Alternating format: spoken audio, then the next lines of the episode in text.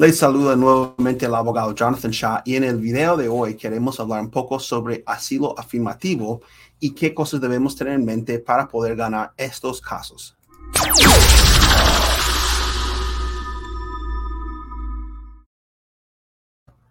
Gracias por estar con nosotros. El video el día de hoy se trata del asilo afirmativo. Como muchos saben, hay dos clases de asilo que uno puede pedir en Estados Unidos, asilo defensivo ante un juez de inmigración para las personas que llegan por frontera o las personas que no ganan su caso de asilo afirmativo. Y luego el asilo afirmativo para las personas que llegan con visa o están legalmente dentro del país de los Estados Unidos. Entonces vamos a hablar un poco sobre lo, de lo que se trata este, esta forma de pedir asilo ante el gobierno federal de los Estados Unidos.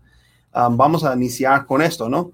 Cómo ganar el asilo afirmativo y, este video uh, no va a ser un video muy largo con todos los detalles, simplemente uh, para darles a entender algunos de los, conceptos que nosotros tomamos en cuenta como abogados de inmigración. Entonces, este, vamos a iniciar con uh, esta presentación. El asilo afirmativo Ah, obviamente, como decíamos, es un asilo que uno solicita o pide si está legalmente dentro de los Estados Unidos. ¿sí? Entonces, se pide el asilo ante un oficial de inmigración, ante USCIS, no con un juez de inmigración.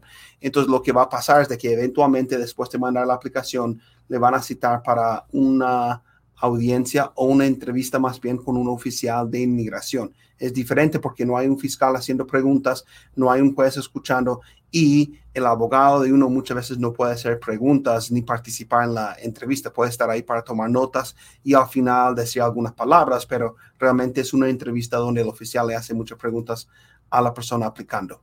Um, eh, como decía antes, esto normalmente es para las personas que llegaron de manera legal al país con digamos, una visa o por el aeropuerto, ah, normalmente las personas que están legalmente dentro del país son los que pueden solicitar el asilo afirmativo. Ah, entonces es importante tener eso en mente. Y también se tiene que enviar esta aplicación, el I-589, antes de pasar un año dentro del país de los Estados Unidos. No puede este, demorar más tiempo. Eso es el famoso o la famosa regla de un año tenemos un año a partir del momento que los pies de uno pisa territorio de Estados Unidos para poder mandar esta aplicación y si no se hace a tiempo, entonces uno no puede ganar el asilo. Muchos no saben, pero la aplicación I-589 es para pedir tres protecciones, el asilo, retención de remoción o protección bajo el convenio internacional contra la tortura, pero para ganar el asilo, lo que todos quieren ganar para poder tener un camino hacia la residencia uno tiene que mandar esta aplicación antes de cumplir un año en los Estados Unidos. Y también, eh, como dice aquí abajo, vamos a hablar un poco sobre lo que es este un permiso de trabajo como parte de este proceso. Entonces, en este proceso, uno manda la aplicación, la solicitud pidiendo asilo y dentro de 150 días uno tiene el derecho de mandar a pedir un permiso de trabajo y eso se conoce como el reloj de inmigración. Siempre hay muchísimos cambios en cuanto al reloj de inmigración, los días que, uno tiene que estar esperando. Hay muchas cortes federales tratando de hablar y decidir sobre este asunto y también este, muchos cambios siempre, pero por lo general eh, se inicia o se prende lo que nosotros conocemos como reloj de inmigración en el momento en que uno manda la aplicación, la solicitud de asilo y empiezan a contar los días. Al llegar a los 150 días, uno puede mandar a pedir lo que es el permiso de trabajo. Entonces, este, bueno, vamos a mirar lo que sigue aquí. Ahora uh, seguimos con lo que es obviamente el asilo afirmativo y este punto uh, puede ser algo importante. La entrevista uh, es interesante porque a principios del año 2018 hubo un pequeño cambio. Uno espera una fila larguísima para tener esa entrevista, ¿verdad? Pero en enero de 2018 salió una política que prácticamente dice que los últimos serán los primeros, ¿no? O sea, los últimos en mandar su aplicación son los primeros en tener su entrevista. Y entonces lo que sucedió es de que muchas personas que llevaban tres, cuatro años esperando su cita y llegaban casi al frente de esa fila y ya iban a entrar a tener su entrevista, se les cerró una puerta y se abrió otra puerta al final de la fila y todas esas personas iban entrando. ¿Y por qué? ¿Por qué hacen algo así? Lo que pasa es que el gobierno federal piensa que la gente llega a Estados Unidos más bien para poder pedir un permiso de trabajo, sabiendo que van a durar años en este proceso. Entonces, lo que han hecho es tratar de cambiar eso un poquito y llamar a las personas a entrevistar los últimos que mandan su aplicación este, iban a ser los primeros en tener su entrevista, pero no ha sido así al 100%. Lo que hemos visto últimamente es que son las personas que inmigración o USCIS piensa que van a negar el asilo los que llaman a entrevista por lo general. Y no siempre niegan el asilo, hemos tenido mucho éxito, sino que a su forma de ver ellos piensan que van a negar el caso y por eso este, los empiezan a llamar, ¿no? Um, entonces, este, es una de las cosas que tenemos que tener en mente este, en cuanto a estos casos. Otra cosa, como siempre, cada inmigrante tiene que entender este concepto. Paciencia, paciencia, paciencia. Cuando mandamos una solicitud de asilo afirmativo, pueden pasar años antes de tener la entrevista. Entonces es importante tener mucha paciencia como inmigrante en los Estados Unidos. El día que llegue la entrevista, este, como decíamos antes, sería con un oficial de asilo. Cuando hablé de los agentes de USCIS, Um, es importante entender que no es cualquier persona en una oficina que va a aprobar, no sé, la ciudadanía o una aplicación I-130 de matrimonio o un permiso de trabajo. Estos oficiales son entrenados específicamente para poder mirar los casos de asilo afirmativo. Entonces, son, por eso demora tanto en llegar a la entrevista, porque dependiendo de la oficina de asilo que cubre el estado donde tú vives, van a mandar un oficial especial para poder llevar a cabo su entrevista y por eso dura tanto tiempo en este, llegar a tener uno su, su entrevista ante este, los oficiales de inmigración.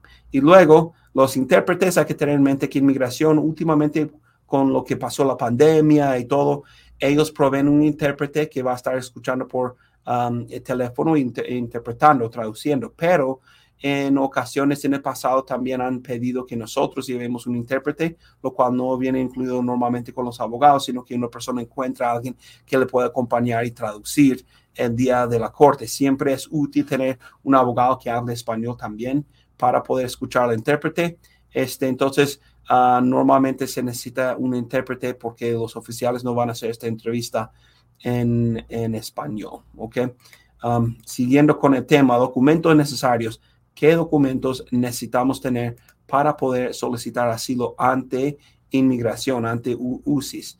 Um, hay mucho, mucha gente que habla y dice muchas cosas en cuanto a este tema, pero podemos mirar aquí en términos básicos qué cosas vamos a necesitar. Um, primero es la aplicación I-589, la aplicación para pedir el asilo. Cuando digo aquí en la pantalla preparado de la manera correcta, es porque muchas veces vemos que las personas por ahorrar dinero o por falta de dinero ah, van con, no sé, notarios o paralegales quienes ya no trabajan con un abogado o gestores de documentos. Estas personas van a decir en las redes sociales y van a decir en su cara y van a decir por teléfono que ellos están autorizados para llenar estos documentos. El problema es que muchas veces, como no son abogados entrenados, ellos no tienen Um, un ojo como que hacia la, la, entrevista. Y así lo llenen perfectamente a 100% bien, sin ningún error. El problema que nosotros vemos es que los oficiales en la entrevista siempre preguntan, ¿quién te ayudó a llenar esta aplicación? Y si la persona no está ahí o tú le dices que fue fulano de tal, no es abogado, este genera una duda en la mente del oficial. Entonces así, este 100% perfecto la aplicación se pueden generar dudas si uno um, prepara esto con una persona que no es abogado. Entonces, um, esto no significa que 100% um, tiene que ser abogado o vas a perder, pero hay que tener cuidado con la persona que escoges para ayudarte con la preparación de este documento. Luego vamos a preparar un relato o una declaración detallando todo lo que sucedió, ¿verdad? Entonces tiene que ser algo muy detallado, que, pero no solo contar toda tu historia así, bla, no más tiene que ser algo organizado. Y entonces lo que yo nosotros hacemos en nuestra oficina es mirar los detalles del cliente y cómo van este, de acuerdo con la ley de asilo. Esa parte es muy importante, no solamente puedas decir todo, porque muchas veces se puede malinterpretar algo que tú dices. Un ejemplo, si tú dices, bueno, ellos llegaron a pedirme dinero, me estaban extorsionando. Bueno, la ley de asilo no te va a dar asilo si la razón principal por la persecución que tú sufriste es dinero. ¿sí? Entonces hay que tener esas cosas en mente, no es simplemente decir todo. Un ejemplo que me gusta usar es como que vamos a tomar una foto, pero la foto muchas veces queremos ponerle un filtro, o algunos cambios o cambiar la luz un poquito o algo para que sea la misma foto, pero muy bonita la foto y luego la publicamos en el Instagram, ¿no? Lo mismo con un relato, vamos a, a mirar el relato, pero vamos a ir mirando detalles para hacer más énfasis en puntos importantes que van de acuerdo con la ley de asilo. No saben la cantidad de veces que hemos tenido que este, corregir documentos o, relatos o incluso la persona mandó su aplicación y su relato con un paralegal que no estaba tomando en cuenta ciertos argumentos que los fiscales van a presentar en la corte o en la entrevista, eh, el oficial va a tener en la entrevista, no toman en cuenta esas cosas, entonces um, pierden su caso y, recién vimos un caso que perdió ante el oficial de UCIS en un asilo afirmativo pero ya como había escrito su relato con un paralegal y no con un abogado, pasó a manos del juez de inmigración y luego cuando quiso cambiar algunas cositas ahí para ajustarlo de acuerdo con la ley, el juez dijo que no era creíble porque estaba cambiando su historia. Entonces, desde el inicio es importante pensar si la persona puede llenar la aplicación, pero con un ojo mirando hacia lo que es la ley y también el relato eh, y escribir el relato de, tal forma de que esté tomando en cuenta argumentos posibles que se pueden presentar en el futuro. No es tan fácil simplemente escribir tu historia, ¿no? Entonces, este, una de las cosas que, que es importante tener en mente. Otra cosa es, son las evidencias. Nosotros normalmente mandamos dos clases de evidencia. Evidencia personal, o sea, evidencias, documentos que uno trae consigo al país pueden ser reportes de policía, de médico, no sé, cualquier cosa, fotos, eh, copias de pasaportes, cualquier cosa que sea de uno que uno va a traer. Y luego vamos a buscar artículos y reportes que hablan sobre las condiciones que se viven en el país. Entonces son dos clases de evidencia. Primero, de tu punto de vista, lo que tú viviste de acuerdo con tus documentos. Y luego el abogado va a preparar otros documentos que demuestran la condición del país. Y aquí hay otro punto importante. En el relato no hace falta que tú le des una lección de historia de todo tu país uh, al oficial o al juez eventualmente. Simplemente decir lo que te sucedió a ti y luego las uh, evidencias de las condiciones del país van a demostrar que eso no solo me está pasando a mí, sino a otras personas también quienes se encuentran en la misma situación. Entonces, este, otra cosa que hay que tomar en cuenta. Y luego, por último, algo que nos encanta hacer a los abogados, bueno, no a todos los abogados, pero a mí me gusta, es este, un, un argumento por escrito, o en inglés decimos brief o legal brief. ¿Y qué es esto? Esto es un argumento donde nosotros escribimos en 15 a 20 páginas todo lo que tiene que ver con la ley de asilo político, con los casos precedentes, casos similares a tuyo, donde ya ganaron los casos de asilo, y comparamos todo eso con este, los hechos de tu caso detalladamente para argumentar ante el oficial de inmigración de que si él o ella niega el asilo en esta ocasión, está llevando lo contrario a lo que dice la ley. Entonces estamos tratando de darle la mayor probabilidad posible a nuestros clientes que puedan ganar, hasta incluso con un argumento demostrando que, mira, otros casos similares ganaron. Aquí hay algunos casos precedentes que tú estás obligado a seguir cuando decides um, este, o tomas una decisión en cuanto a este caso. Um, bien, entonces, ciertos problemas que se pueden presentar en estos casos de asilo afirmativo. Hay que tomar en cuenta estas cosas también, ¿no? Um, a ver, vamos a mirar aquí. Ah, una de las cosas que mencioné antes es la credibilidad de la persona. La credibilidad es todo en estos casos. Entonces es importante tener en línea las fechas y los detalles. Si las fechas y los detalles no concuerdan, entonces este, va a ser difícil convencer a la persona que tú eres una persona creíble. Y bueno, ¿esto qué significa? Significa que la persona que te ayuda con la aplicación I-589 tiene que tomar en cuenta todas las fechas. Hace poco vimos en la corte um, un juez que negó un caso que llegó a sus manos después de un asilo afirmativo. Y el oficial de asilo afirmativo había negado el caso porque cuando la persona escribió el relato, dijo, esto y esto y esto me sucedió en estas fechas en Venezuela. Pero en la aplicación 589, las fechas mostraban que la persona no estaba viviendo en Venezuela en esos momentos, sino que estaba viviendo en otro país en esos, en esos momentos. Entonces no concuerda. Entonces el oficial o el juez piensa que la persona está mintiendo y la persona nos está reclamando diciendo, no, no, no, no, no, no es así. eh, eh, la persona que me ayudó a llenar estos documentos se equivocó pero el juez no, no, no acepta esa explicación. La persona tiene que ser responsable y saber de sus, fechas, ¿sí? Entonces, no es simplemente llenar una solicitud, escribir un relato, hay que ah, este, estar seguro de que las fechas concuerdan y también las fechas en el pasaporte. He visto que cuando la persona tiene un relato súper bonito y la aplicación casi 100% perfecto y todo, pero en su, ah, en su pasaporte tiene una estampilla de otro país para esas fechas, bueno, todo anda mal, ¿no? También documentos que uno trae. Los oficiales de inmigración siempre están buscando documentos falsificados y este, ellos eh, tienen un proceso forense que utilizan para determinar si el documento ha sido falsificado o no. Y también hemos visto documentos que es obvio que simplemente alguien en una computadora las escribió, las inventó o hasta incluso dice que se emitió tal documento en tal fecha y si vemos las fechas en la aplicación de uno, pues la persona ya estaba en Estados Unidos cuando supuestamente le dieron ese documento en su país de origen, ¿no? Entonces hay que tener mucho cuidado con la credibilidad.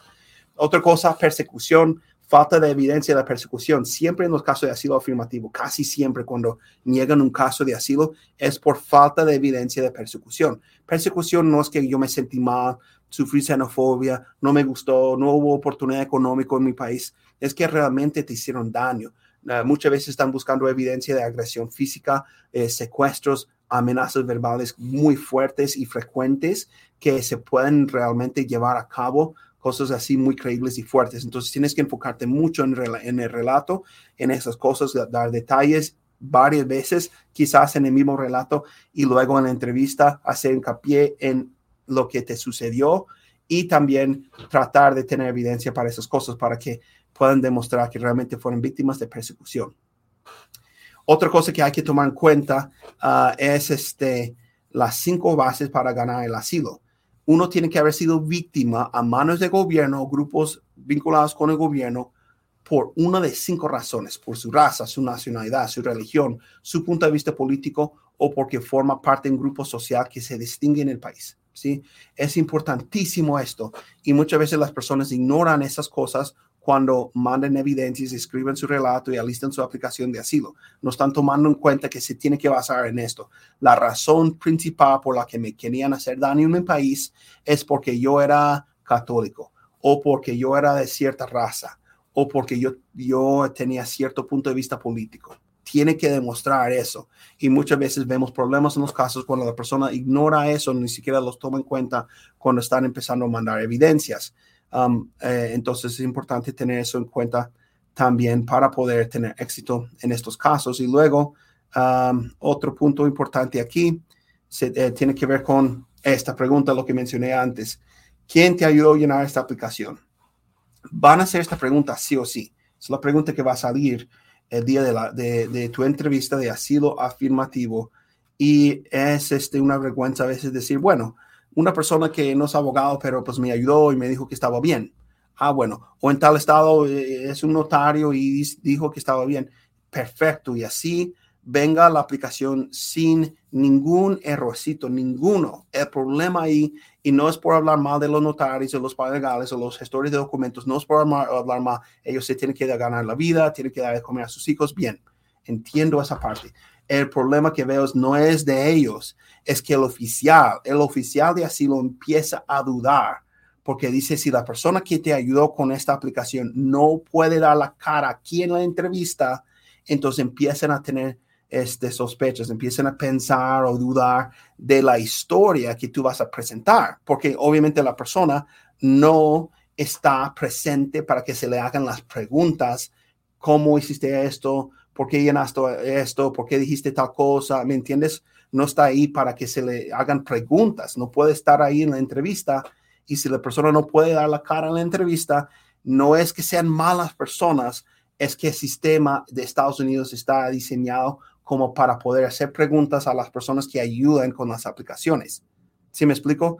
Entonces hay que ser claro con eso. Entonces, el día que llegas ahí, te pueden hacer esa pregunta y, es difícil porque ahora es como empezar un partido de fútbol, pero el otro equipo ya tiene un gol. Ya estás este, perdiendo y tienes que meter dos, tres, cuatro goles para tratar de ganar tu caso. Si me explico? Entonces es importante tomar Eso en cuanto cuando estás empezando tu proceso de asilo afirmativo. Um, y lo digo porque no para ayudarme a mí, tenemos muchos casos, sino que lo he visto muchas veces. Ahora, ¿qué pasa después de una entrevista de asilo uh, afirmativo? Otra vez, paciencia. Hay que tener mucha paciencia porque no te dan tu respuesta el día de la entrevista. Mucha paciencia, pueden pasar semanas o meses. Yo he visto años. En un caso muy, muy, muy extremo, a lo mejor no te va a pasar a ti, pero tenemos un cliente que este, tiene, está muy avanzado en su edad y cuando va a poner las huellas digitales, ya no, la máquina no lee las huellas. Entonces, como en tres ocasiones hemos tenido que regresar eh, a tratar de ayudar a los oficiales a entender que la persona nunca ha cometido un delito en este país, pero es que la máquina no puede leer las huellas y lleva años esperando su, su respuesta de su entrevista. Um, entonces es un caso extremo, pero pueden pasar años. Normalmente son semanas o meses después de la entrevista que uno recibe su respuesta.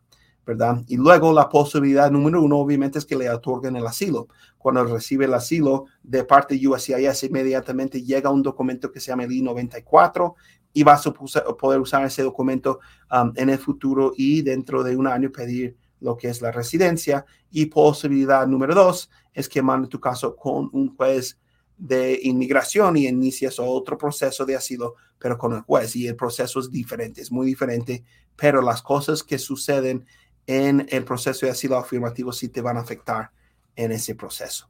Y luego, por último, para sacar una cita con nosotros y ver si le podemos ayudar, lo único que tienes que hacer, um, si estás viendo este video en nuestro sitio de internet, aquí abajito tenemos uh, información sobre cómo mandarnos su información y así ponernos de acuerdo para poder uh, este, vernos en persona. O si estás viendo el video por YouTube, en la descripción del video también tenemos información acerca de cómo comunicarse con nosotros para ponerse en contacto con nosotros. Nuestro compromiso con la comunidad, con nuestros clientes, siempre es darles la mayor probabilidad posible de ganar su caso eh, en las circunstancias en las que se encuentren ellos. Y lo digo así, darle la mayor probabilidad posible porque muchos abogados de inmigración ahí están haciendo muchas promesas que no pueden cumplir y obviamente no se pueden ganar todos los casos, sino que nosotros como abogados, eso es lo que hacemos. Vemos una situación, quizás un caso muy fuerte, ganamos el caso un caso que tiene varios problemas, bueno, vamos a hacer todo lo posible para que la persona sepa que tuvo la mayor probabilidad posible de ganar su caso. Gracias por su tiempo en este video. Vamos a estar compartiendo más videos similares en el futuro dando detalles sobre los procesos de asilo afirmativo.